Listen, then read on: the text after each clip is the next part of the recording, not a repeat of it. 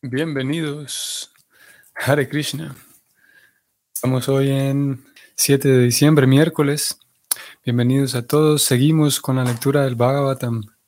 Srimad Bhagavatam, texto 9, en el capítulo 2, en el segundo canto.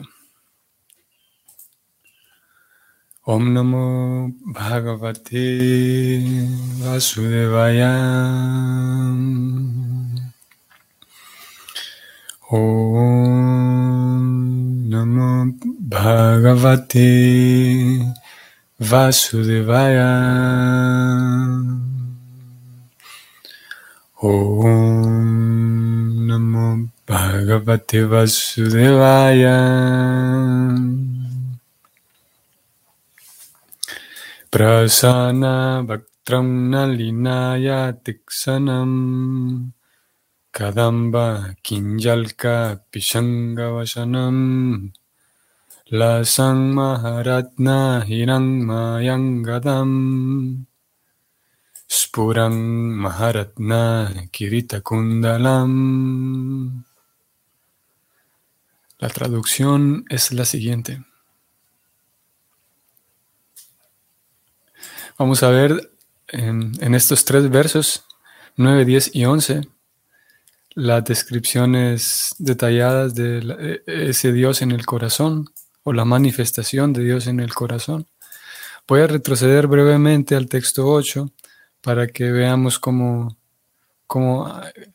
eh, el vínculo que hay entre este texto 8 y los próximos que vienen, 9, 10 y 11. Leo el texto anterior, 8.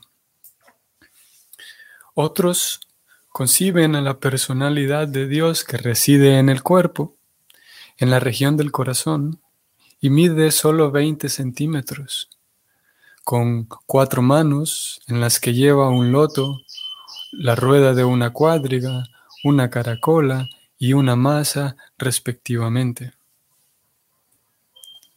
Ya desde este 8 entonces se comienza, se presentan aquí la, el, detalle, el dato de que aparece con cuatro manos, esa personalidad de Dios en el corazón, y en cada una de las manos lleva estos símbolos. Ayer vimos un poco esto. Una flor de loto, una cuadriga, eh, una rueda, una caracola y una masa respectivamente. Veamos el texto 9.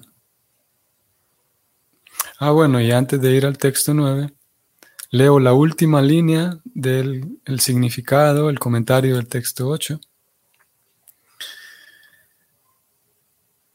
El joven Señor con cuatro manos está hermosamente adornado, tal como se describe a continuación en el siguiente verso. Ahora sí, leamos el 9. Su boca expresa felicidad sus ojos son alargados como los pétalos de un loto, y su ropa amarillenta como el azafrán de una flor cadamba está adornada con joyas preciosas. Todos sus ornamentos están hechos de oro y engastados con joyas, y él lleva en la cabeza un tocado brillante y usa aretes. Siguiente verso, número 10.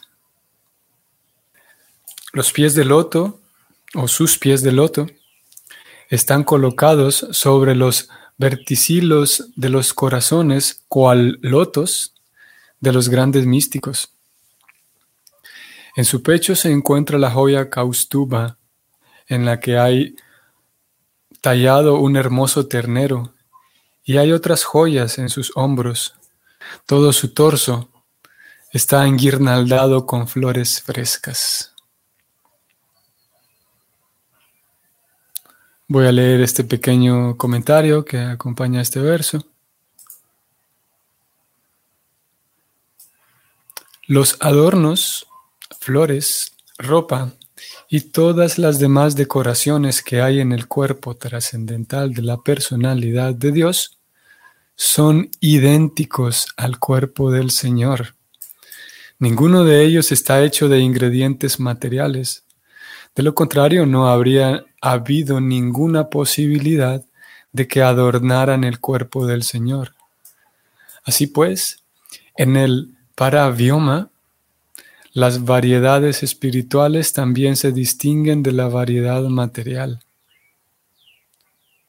Hay algunas, podemos decir, escuelas o algunos grupos que conciben la idea de Dios, sin embargo se niegan o, evitan el imaginar a Dios o evitan aquellas imágenes de Dios en las cuales Dios eh, está relacionado con cosas materiales.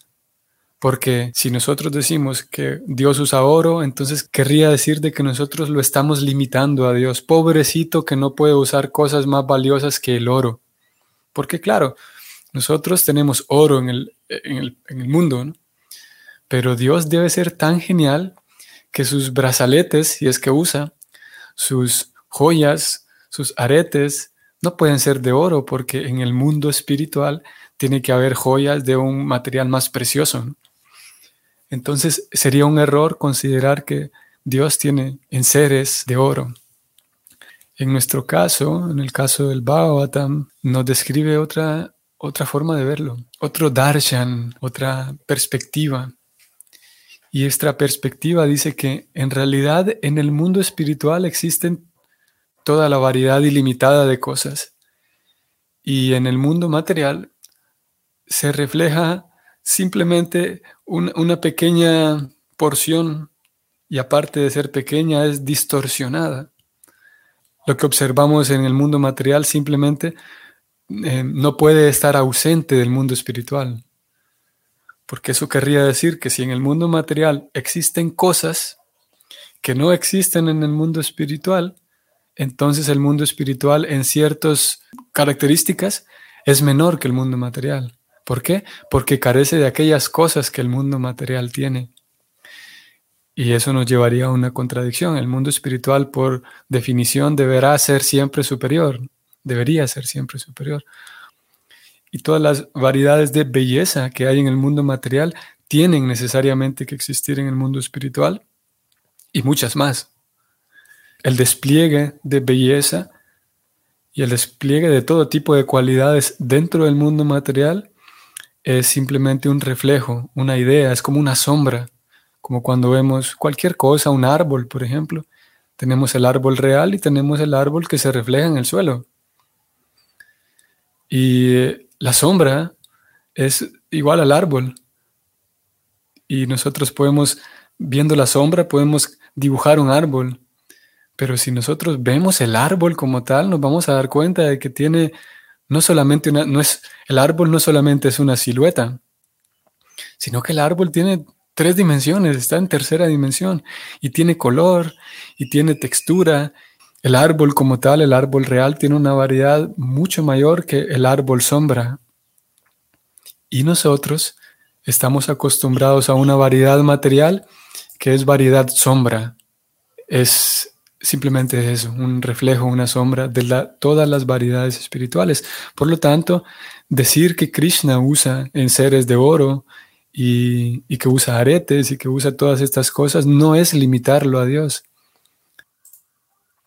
Vamos a ir brevemente a Bhagavad Gita, capítulo 15. Ese capítulo se titula El yoga de la persona suprema. El vínculo que hay entre mundo espiritual y mundo material. Este capítulo es fascinante. El tema es ese, cómo hay un vínculo y cómo el mundo material se genera como una sombra del mundo espiritual. Y vean, desde el primer verso, Krishna presenta esa misma analogía como el árbol.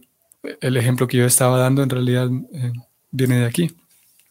Krishna dice, le dice a Arjuna, se dice que hay un árbol baniano imperecedero que tiene sus raíces hacia arriba y sus ramas hacia abajo, y cuyas hojas son los himnos védicos. Aquel que conoce ese árbol es el conocedor de los Vedas. Aquí Krishna, en estos primeros cinco versos, presenta esa analogía del árbol y en los comentarios que acompañan estos versos, uno va, eh, va siendo guiado para comprender que lo que se está dando es una analogía, como el mundo material es ese árbol que es la sombra. Generalmente se le llama la ilusión. Es prácticamente lo mismo. Una sombra es algo irreal, no tiene sustancia esa sombra. Por esa razón es ilusorio el mundo material. Y es ilusorio en el sentido de que nosotros, eh, como almas que poblamos este mundo material, es ilusorio en el sentido de que, de que nosotros creamos roles, papeles, identificaciones, nombres que son, son falsos, son, son, es, como un teatro. Yo, yo me, durante 10 años me sumerjo en el papel de que soy un, un ingeniero, y pueden ser más. Durante dos años me sumerjo en el papel de que soy un actor. Luego me sumerjo en el papel de que soy un panadero. Y esos papeles que son circunstanciales, son temporales, porque el alma, en fin de cuentas, no es ni panadero, ni, ni ingeniero, ni ama de casa, ni nada de eso. Y yo me siento feliz viviendo en un lugar que se llama Norteamérica, Europa. Son nombres simplemente y uno va de acuerdo con, con el bhakti uno va adquiriendo el alma, pobrecilla, olvidadiza, el alma va aferrándose a upadis. Upadis son, eh, eh, ¿cómo se llama? Mm, designaciones, designaciones, yo me creo, como, como dije hace rato, eh,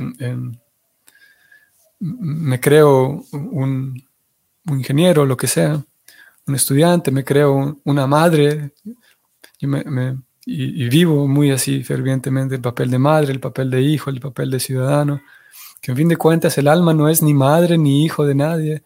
Bueno, de, Krishna, sí, somos, a veces decimos somos hijos del Padre Supremo, pero ni siquiera somos hijos como tales de Krishna. Somos almas eternamente sirvientes de Dios, que somos emanaciones de Dios, somos expansiones de Dios. Expansiones en la categoría de Vivinamsa, la categoría muy pequeña.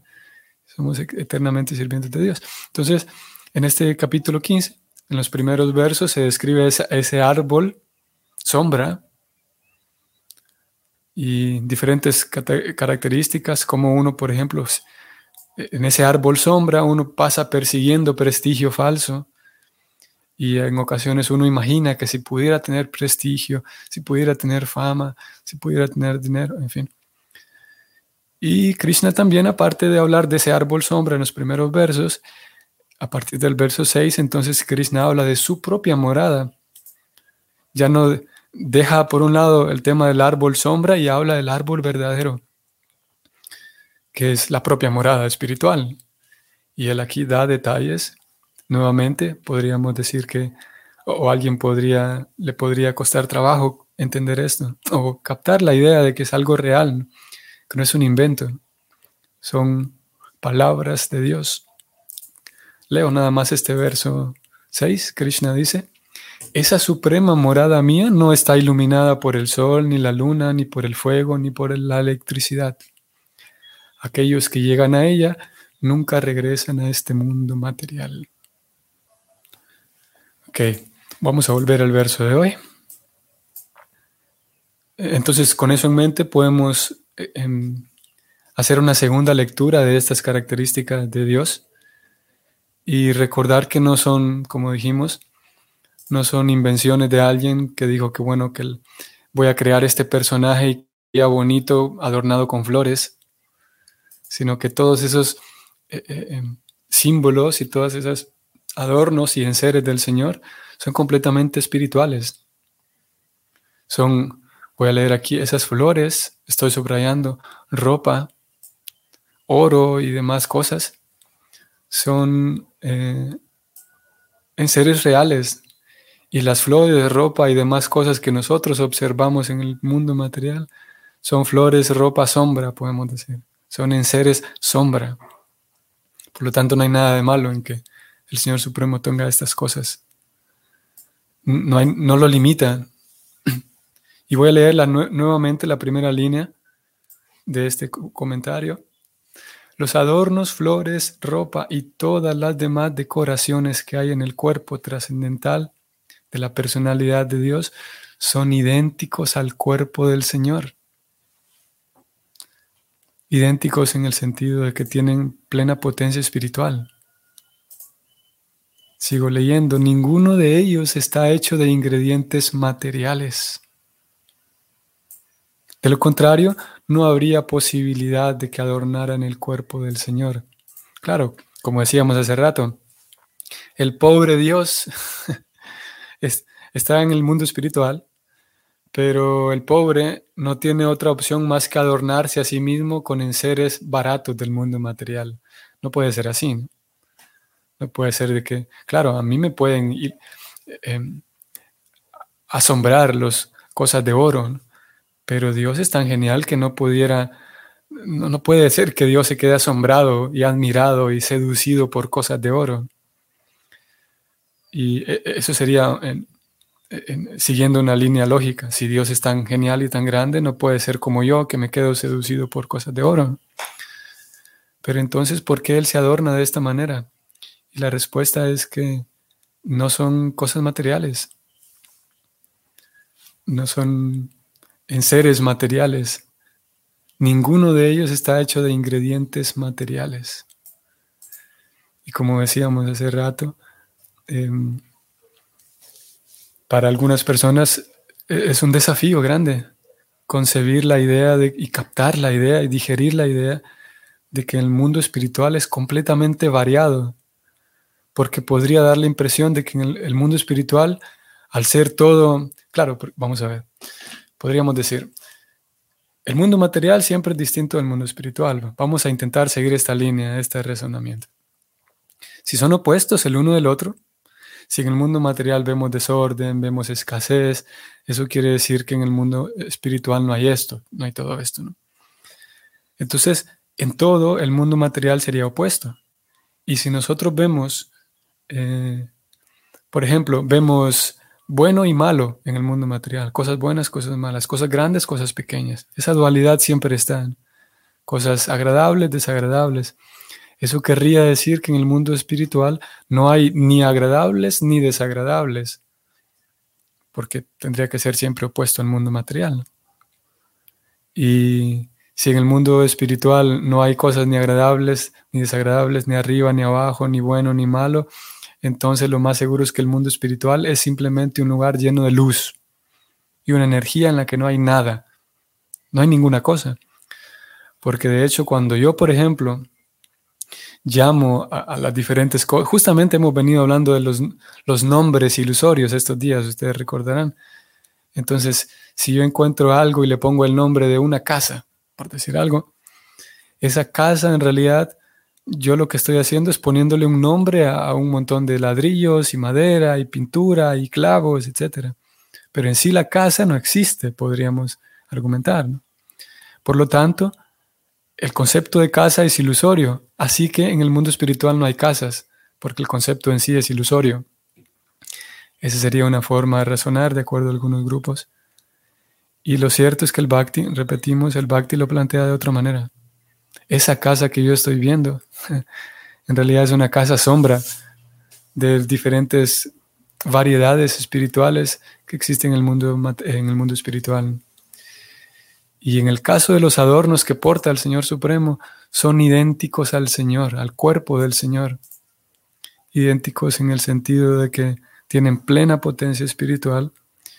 Y es por esa razón que ustedes quienes quienes conozcan cómo y quienes llevan una vida devocional, quienes observan y practican un sadhana, ustedes sabrán que por esa razón cuando se ofrecen diferentes elementos a Dios en el altar, una vez ofrendados estos elementos, luego se toman como prasadan, ya sean las flores que se ofrendaron, ya sean ropa incluso que, o, o ropa o telas que fueron utilizadas en el altar con las deidades se toman como prasadas bajo este mismo concepto, de que esos artículos son idénticos al Señor en el sentido de que tienen plena potencia espiritual. Y el tomarlos yo me purifico igual que me purificaría si estoy en presencia del mismo Señor Supremo.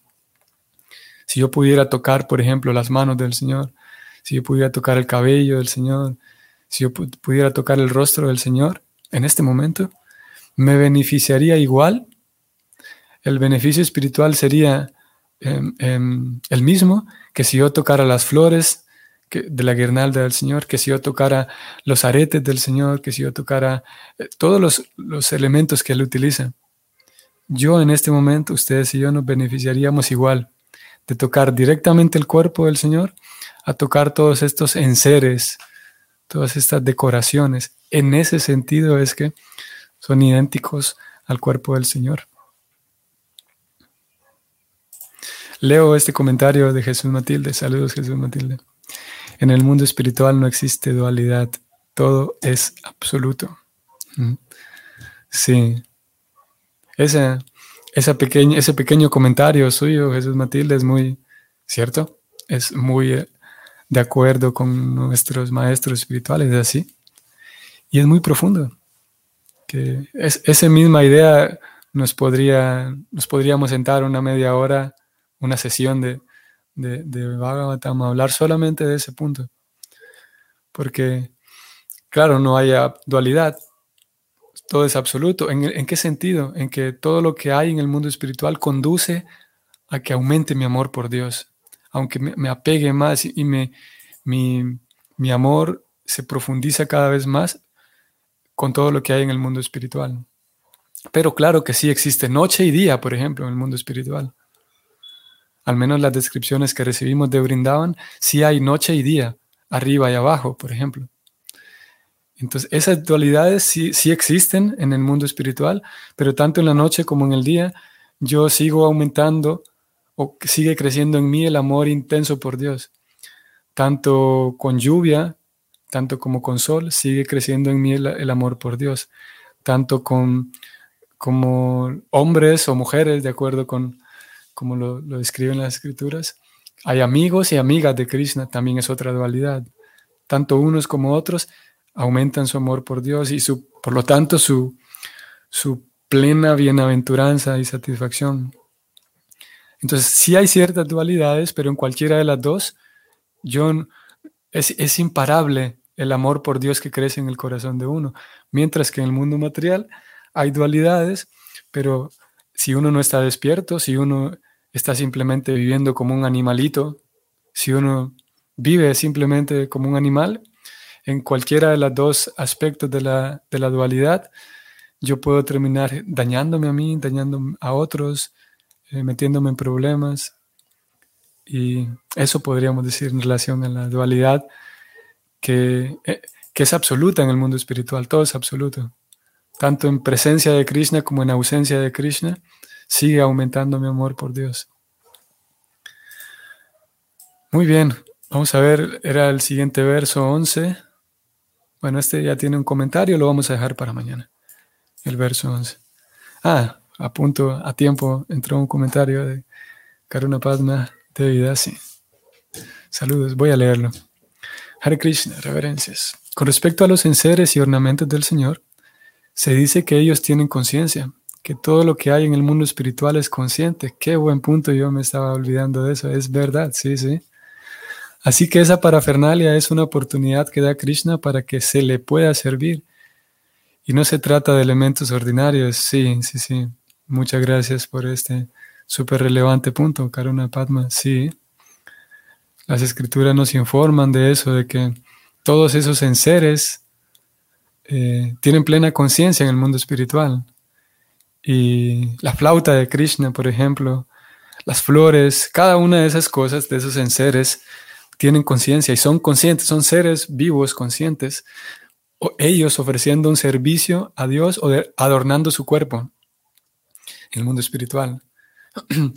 y así que no son elementos ordinarios. Los árboles, bueno, los árboles ya no son enseres, pero también entran en esta, tienen esta característica. Las piedras, todo en el mundo espiritual, particularmente en Brindavan, que es donde tenemos, que es del lugar del cual tenemos más información en nuestra escuela eh, eh, a la cual pertenecemos, Gaudilla. Así que todos esos enseres son conscientes, todos ellos.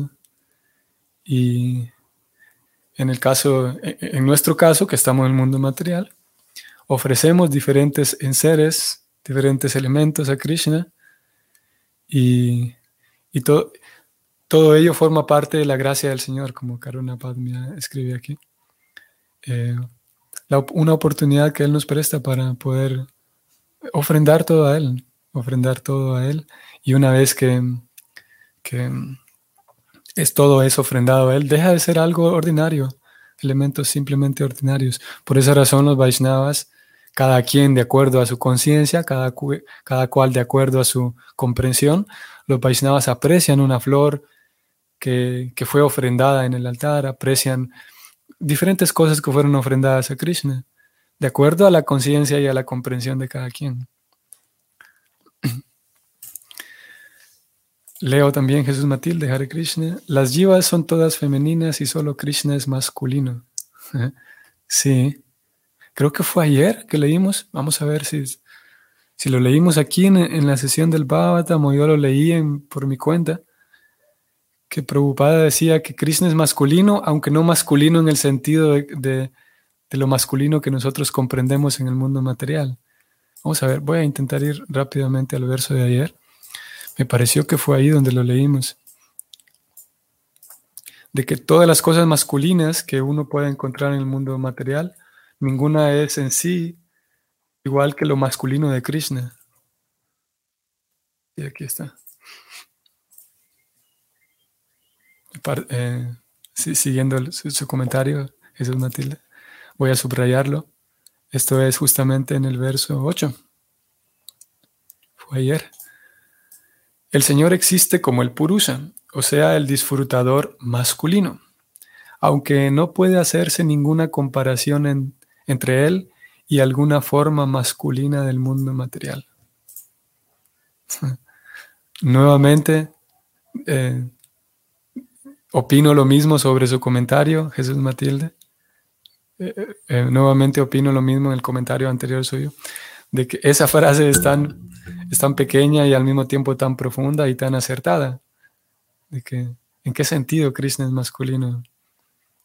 En el sentido, no es que todas las jivas son mujeres, digamos, todas las almas son mujeres en el mundo espiritual, sino son más, son femeninas en el sentido de que, y Krishna es masculino, en el sentido de que Él siempre es el eh, predominador, siempre Él es el quien marca la pauta, siempre Él es quien toma la iniciativa, siempre Él es quien, sí, quien, quien tiene la voz cantante, digamos.